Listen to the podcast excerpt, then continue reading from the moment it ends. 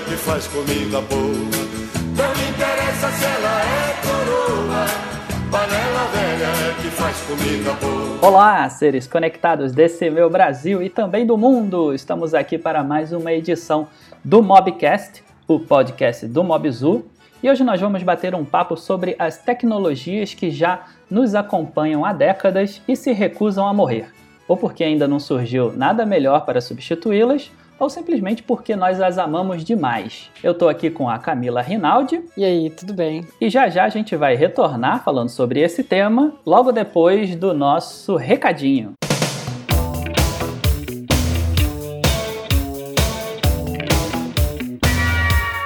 Se tem uma tecnologia que já está com a gente há bastante tempo, são as impressoras. Elas estão aí desde 1984, quando foi lançada a primeira jato de tinta comercial. Né? Tanto as impressoras de escritório quanto as impressoras residenciais evoluíram bastante nessas últimas décadas. E hoje em dia a gente já substituiu os famigerados cartuchos de tinta pelos novíssimos EcoTanks. Né? As impressoras mais modernas possuem tanque de tinta que você mesmo recarrega. E para você não ficar perdido nesse monte de modelos né, que a gente tem disponível hoje no mercado, a impressora.com, loja parceira do Mobzu, preparou um material especial, né, um guia de compras para você entender cada modelo, as vantagens e as desvantagens de cada um. E para você acessar, basta clicar no link que eu vou deixar aí no post. Mas calma que não é só isso não. Utilizando o nosso cupom exclusivo MOBZU10, você ainda descola 10% de desconto em toda a loja. Então corre lá e aproveita.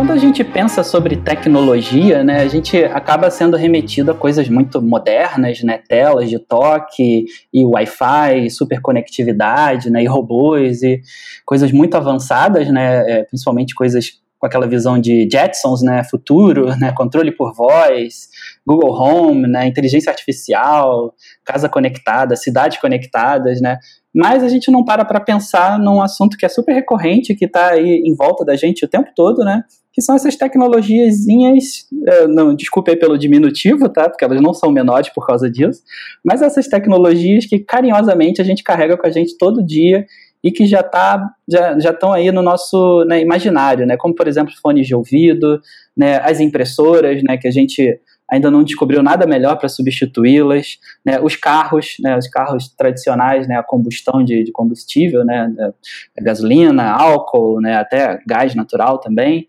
né, e várias outras tecnologias que a gente utiliza no, no dia a dia, né, em casa, né, para fazer um café, por exemplo, né, micro-ondas, tem muita coisa rodeando a gente. E os anos passam, né, como por exemplo no caso das impressoras, que a gente já está aí com. Desde 1984, né, foi lançada a primeira impressora, jato de tinta, e, e elas estão aí imprimindo do mesmo jeito, né, há muito tempo. Claro, a gente tem aí algumas evoluções, né, impressão a laser, impressão né, de, de, com outras tecnologias, né, o EcoTank né, também surgiu aí né, para modernizar as impressoras, agora a gente não precisa mais daqueles cartuchos, né, que davam um trabalhão para fazer a manutenção da impressora. Né, muita coisa evoluiu, mas na verdade, no fundo, no fundo, a gente continua com exatamente a mesma tecnologia, né. É, e um, um, item interessante, né, sobre esse tema é a questão dos fones de ouvido tradicionais, né, que estão aí as fabricantes, principalmente de celulares, né, de smartphone, estão fazendo de tudo para matar o fone de ouvido tradicional, né, com fio, né, com aquela entrada P2, mas elas né, estão encontrando uma certa resistência, né? E aí eu deixo minha pergunta para Camila Rinaldi. E aí, Camila, o que, que, você acha desse tema, né? Principalmente fones de ouvido. Bom, é, eu, eu sou fã de um fone de ouvido com fio. Eu testei durante muito tempo alguns fones. Eu me lembro que eu acho que eu testei o primeiro fone da Samsung, que o fone Bluetooth, né? E eu lembro que é, existiam várias coisas que me chamavam a atenção e o que, por exemplo, ah, eu tinha que carregar o, o fone o tempo todo, eu tinha que manter ele dentro do estojinho, né, ficar carregando, enfim, e aí é, eu, a forma como ele entrava na minha orelha, às vezes ele, o meu ouvido, no caso, às vezes ele esquentava também. Então eu ainda mantenho essa, essa, esse amor pelo fone com fio. Eu acho que é, a gente, apesar até da Apple ter desenvolvido esse o fone wireless, né, da, e tentando deixar um pouco a experiência parecida com aquilo que a gente tinha nos fones de ouvido da Apple também, né, com o fio, é, deixar até o desenho dele se parecia um pouco, até um pouco estranho, né, meio, não sei nem se futurista, se é essa a palavra. Parece um cigarrinho pendurado na orelha. Você, eu, no início eu, olhava para quem estivesse usando, né, o, o, no, na rua ou no transporte público, eu olhava aquilo me chamava atenção, assim, gente, o que é isso? E depois, agora hoje em dia já, já passou um pouco, acho que me acostumei, porque não tenho mais essa impressão.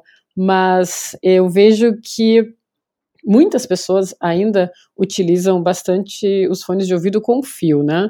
Existem também aquelas pessoas que aquele aqui não sei, eu não sei, acredito que no Rio de Janeiro também, mas é, aqui na Alemanha, aqui em Berlim, muitas pessoas utilizam aquele fone de ouvido é, wireless gigante, sabe? É, chama realmente a atenção. Aquilo ali eu acho que não é um, um, um grande problema perder, né? Não é tão pequeno quanto o fone de ouvido que você coloca dentro do ouvido. Mas. Sim, aí... porque os AirPods da Apple são facílimos de perder. Pois né? é. E acho que acredito que até os da Samsung também, porque você deixou do lado, caiu, sabe? Você acaba saindo, sei lá, vai, vai na casa, já, já esqueci na casa de um amigo, por exemplo, de uma amiga, eu peguei, deixei um fone ficou, o outro não, depois eu não podia usar porque estava sem. É, é complicado, assim. Eu acho que também tem uma questão ainda de design e qualidade mesmo de, de áudio, né? Eu não sei o que você pensa a respeito disso, mas eu acredito que se, uh, se modernizando a entrada, né? A gente usa a P2, mas se modernizando para USB tipo C, por exemplo, com o, o áudio digital, né? A gente vai ter uma qualidade superior.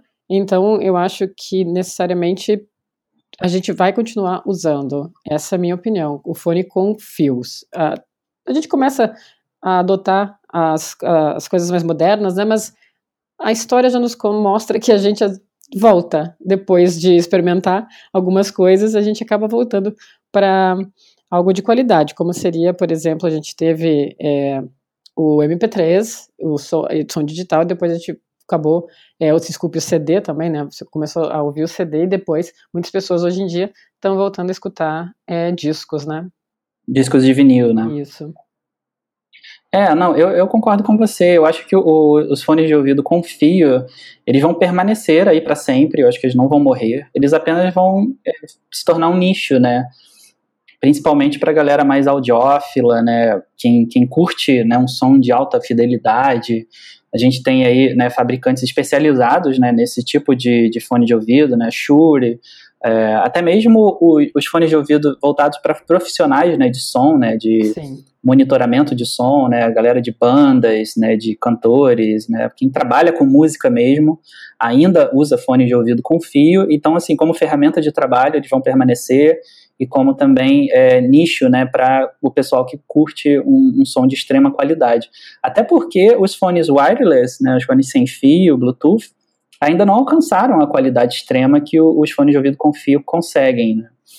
É, por exemplo, aqui no, no, aparelho da Sony que eu estou testando, o XE2, né, o Xperia XE2, ele tem vários recursos de aprimoramento de som, né, como Clear Audio Plus, é, ele tem também uma, uma compressão que ele transforma o arquivo de áudio MP3 normal em, em arquivo de alta fidelidade, mas sempre que você ativa o recurso, ele avisa, olha, esse recurso só funciona com fone de ouvido com fio.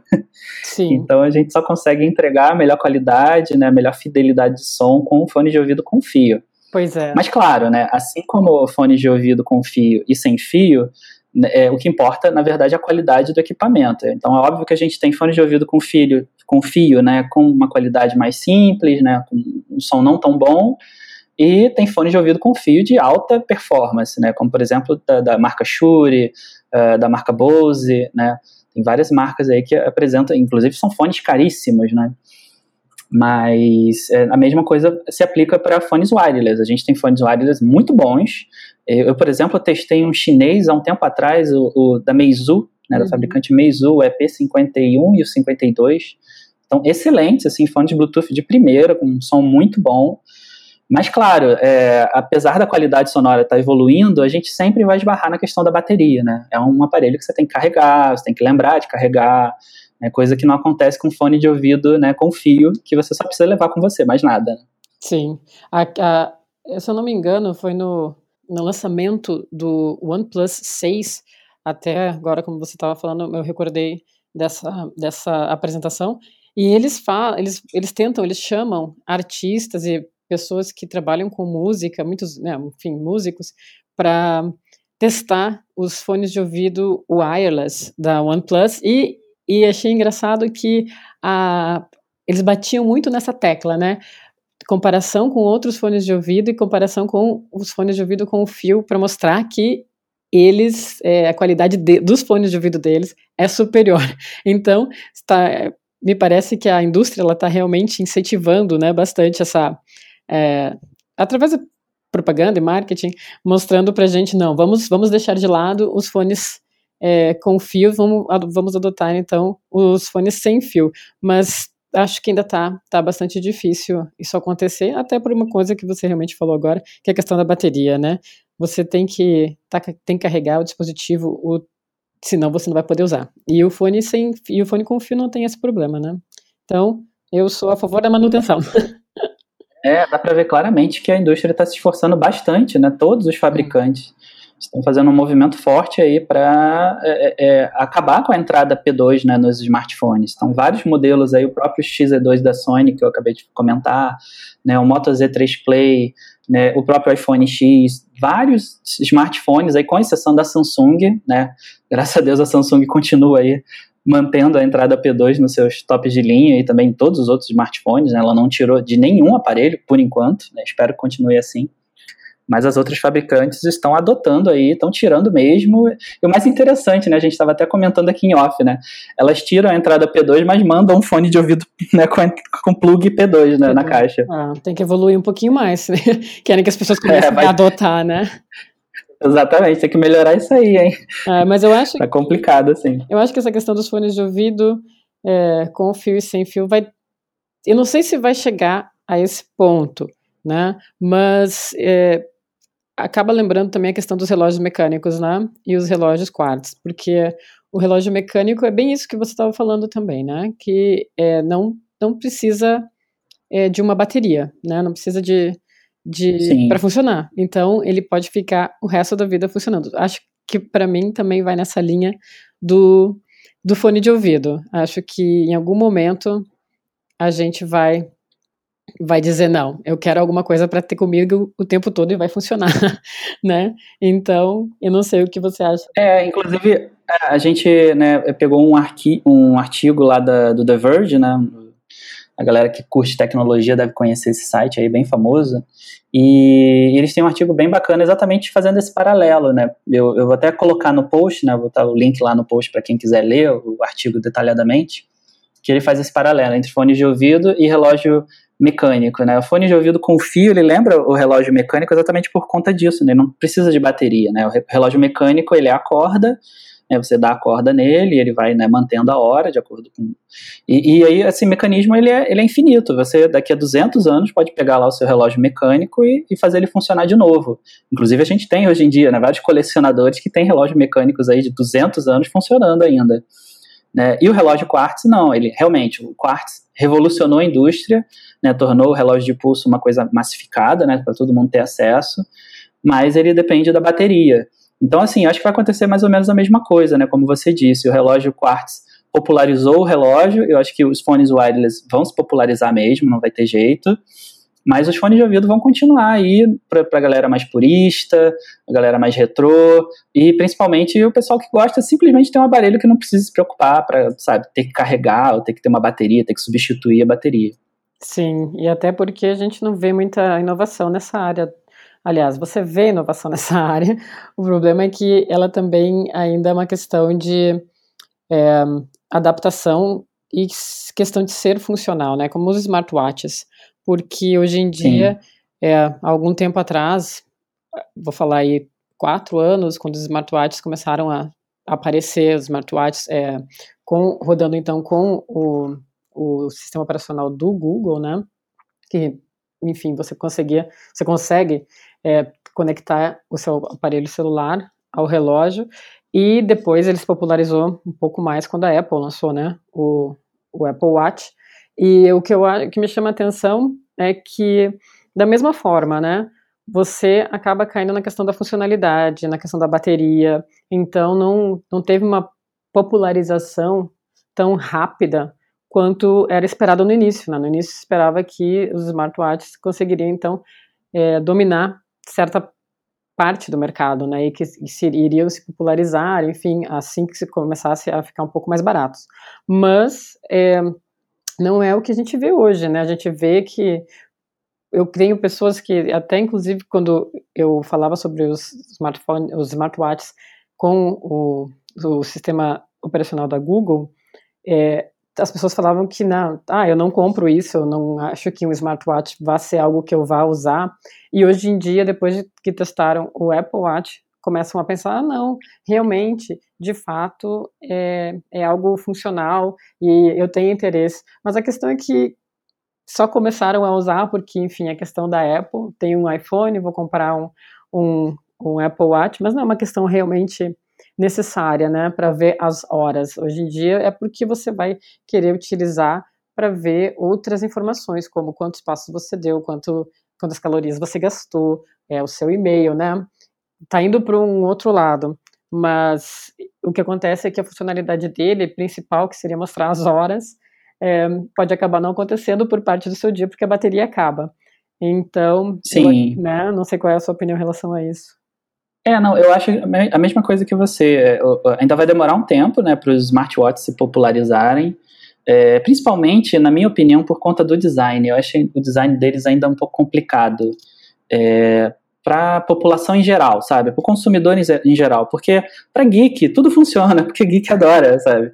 É, tecnologia e novos recursos, e, sabe? mas ainda não vejo como realmente um, um utensílio de uso diário para a população em geral, sabe? Eu acho que ainda vai demorar um tempo para isso.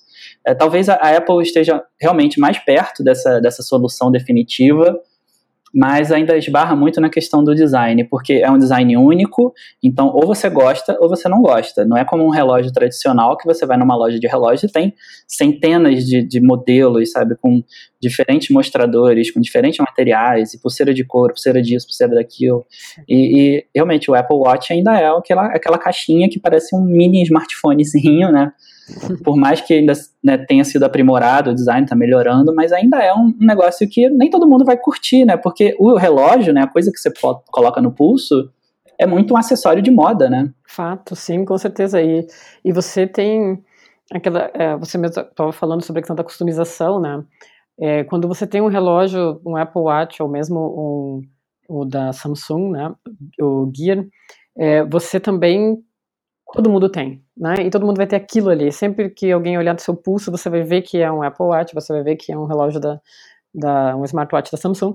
Então, você não tem essa diferenciação. E hoje em dia, né, a gente sabe que, que, que a procura é por diferenciação, né? E não por é. questão de ser é, participar. Principalmente, né, no mercado da moda, imagina você chegar numa festa e tá todo mundo usando o mesmo vestido. É, fato. Então eu acho é basicamente que... isso que vai acontecer, né? Todo mundo com o mesmo relógio. É, a questão para mim, a funcionalidade e o design também são um grande problema. Então por isso que eu acredito que o relógio é, tanto não não mecânico, mas o, o relógio é analógico, né?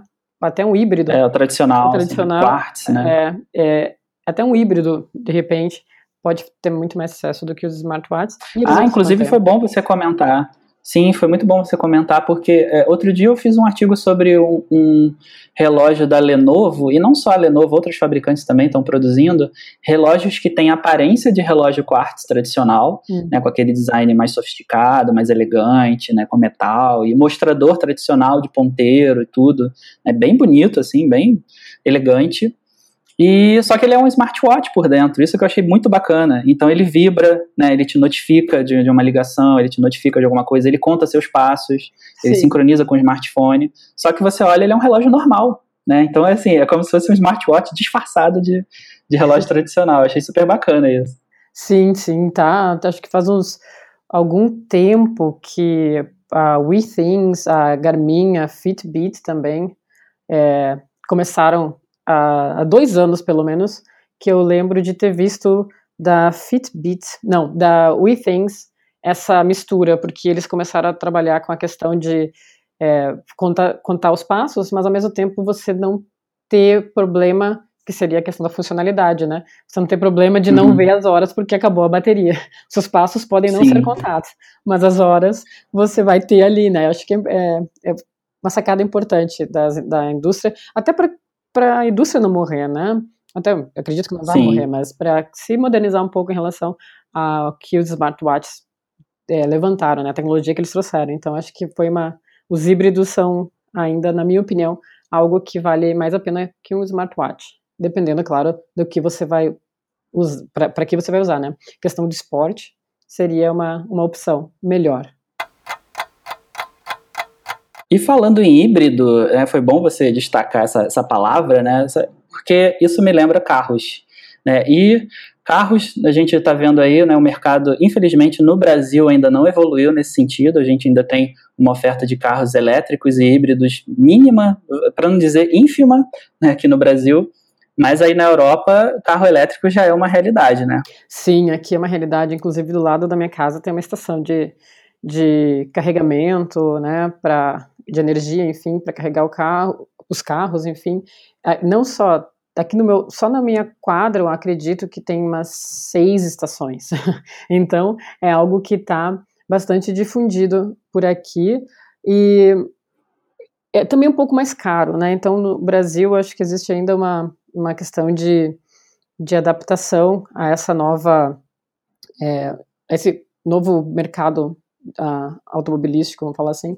É, e, e aqui também se tem uma consciência não, digo que seria uma consciência maior, mas pelo menos aparenta-se, porque muitas pessoas é, utilizam bicicletas, é, agora até uh, a gente estava conversando antes, né, a respeito dessa questão da, de bicicletas e veículos elétricos, esses é, patinetes elétricos, aqui tá, tem até empresas que já estão oferecendo como você oferece bicicleta, por exemplo, né, tem muita bicicleta, bicicleta elétrica aqui, aqui e tem muitos desses veículos agora, esses patinetes, que você pode é, baixar o app e você desbloqueia e você pode andar pela cidade com esses, é, com esses transporte alternativo, né? Vou falar assim.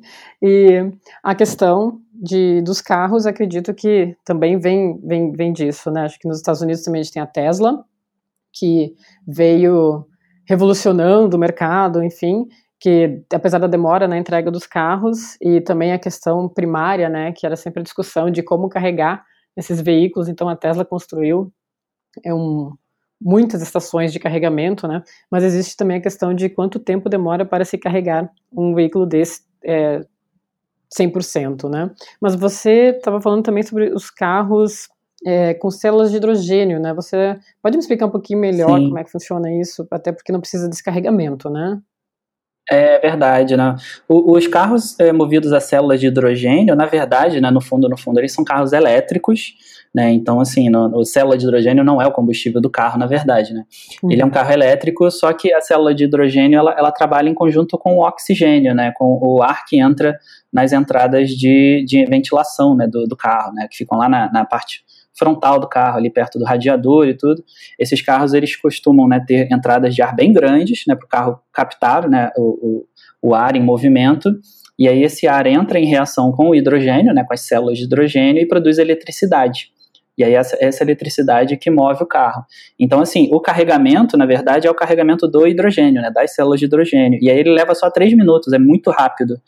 É, infelizmente, assim, no Brasil nem, nem se vê né, notícias sobre esse tipo de carro chegando por aqui, assim como carro elétrico também, que agora está começando a engatinhar aqui no Brasil. A gente tem agora a implantação na Via Dutra, né, ligando Rio São Paulo. A gente vai ter algumas estações né, de carregamento de carro elétrico, mas a venda de carro elétrico ainda é muito pequena aqui, tem muitos poucos modelos disponíveis e tal.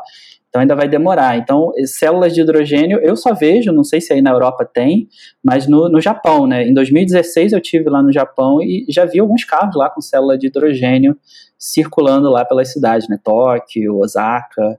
Aí na Europa já tem carros com célula de hidrogênio?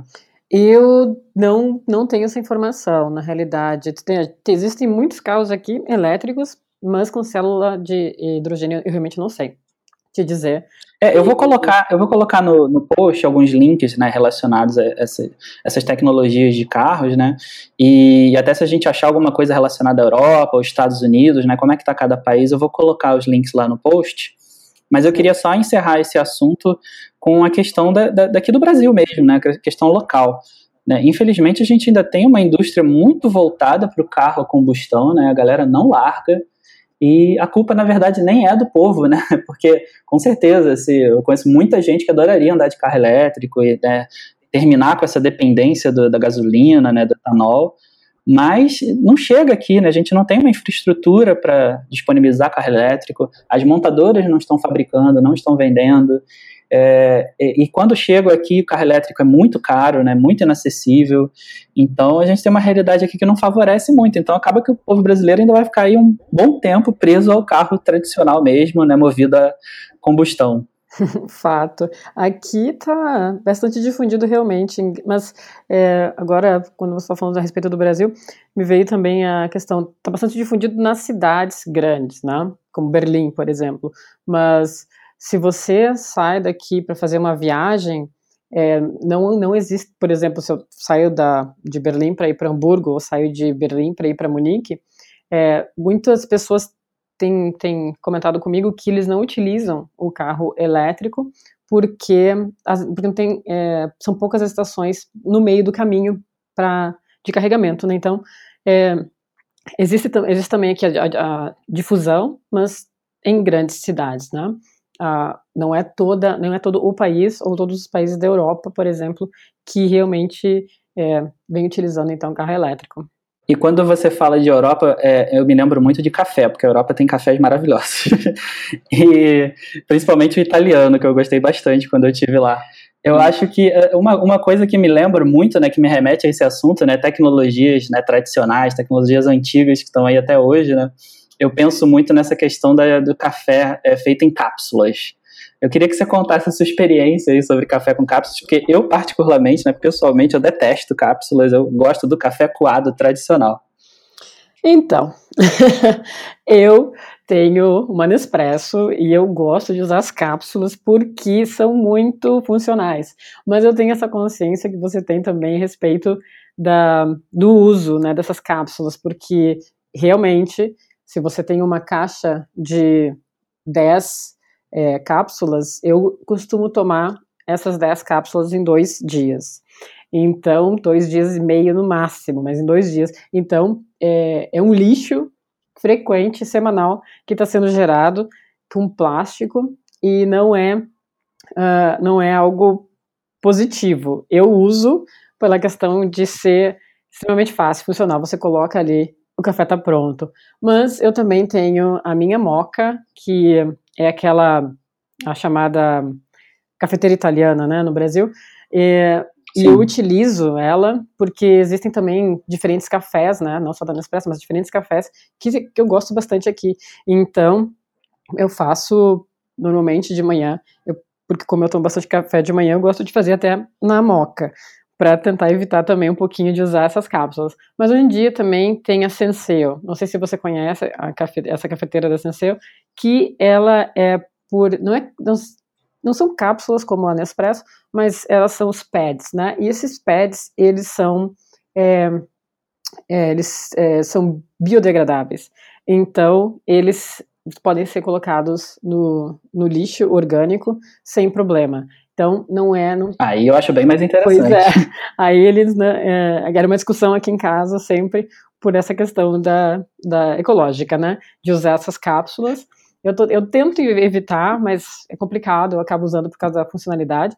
E eu uso a moca também, mas a, essa Senseu é, tá na minha lista de compras, porque, enfim, ela você vai poder colocar tudo no lixo orgânico e não vai estar tá gerando é, mais plástico, né, no, no mundo, vamos é, dizer assim. A, a preocupação ecológica eu tenho, sim, né, principalmente nesse momento que a gente está aí preocupado com os canudos entrando nos, na, na, nas tartarugas, né, no oceano. Sim. É, é, tem muito plástico e realmente a gente precisa rever urgentemente a questão do plástico que a gente gera, né, é, até voltando sobre o assunto de impressoras, né, acho que já foi uma vitória muito grande né, no mercado de impressoras a gente começar agora a acabar com essa questão de cartucho, né, e partir para o EcoTank, começar a nós mesmos, né, em casa ou no escritório, carregarmos, né, com, com tinta, né, com, com refil, né, ou sachê, né, a própria impressora, então não precisa mais ter esse mercado enorme, né, de, que gera muito lixo, né, toneladas de cartuchos de impressoras aí jogados fora todos os anos.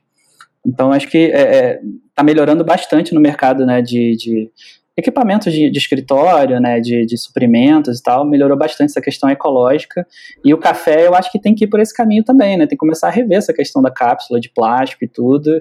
E, é, mas assim, no fundo, no fundo, eu sou um pouco purista nesse sentido, porque eu acho que na verdade o, a questão do sabor é um pouco alterada.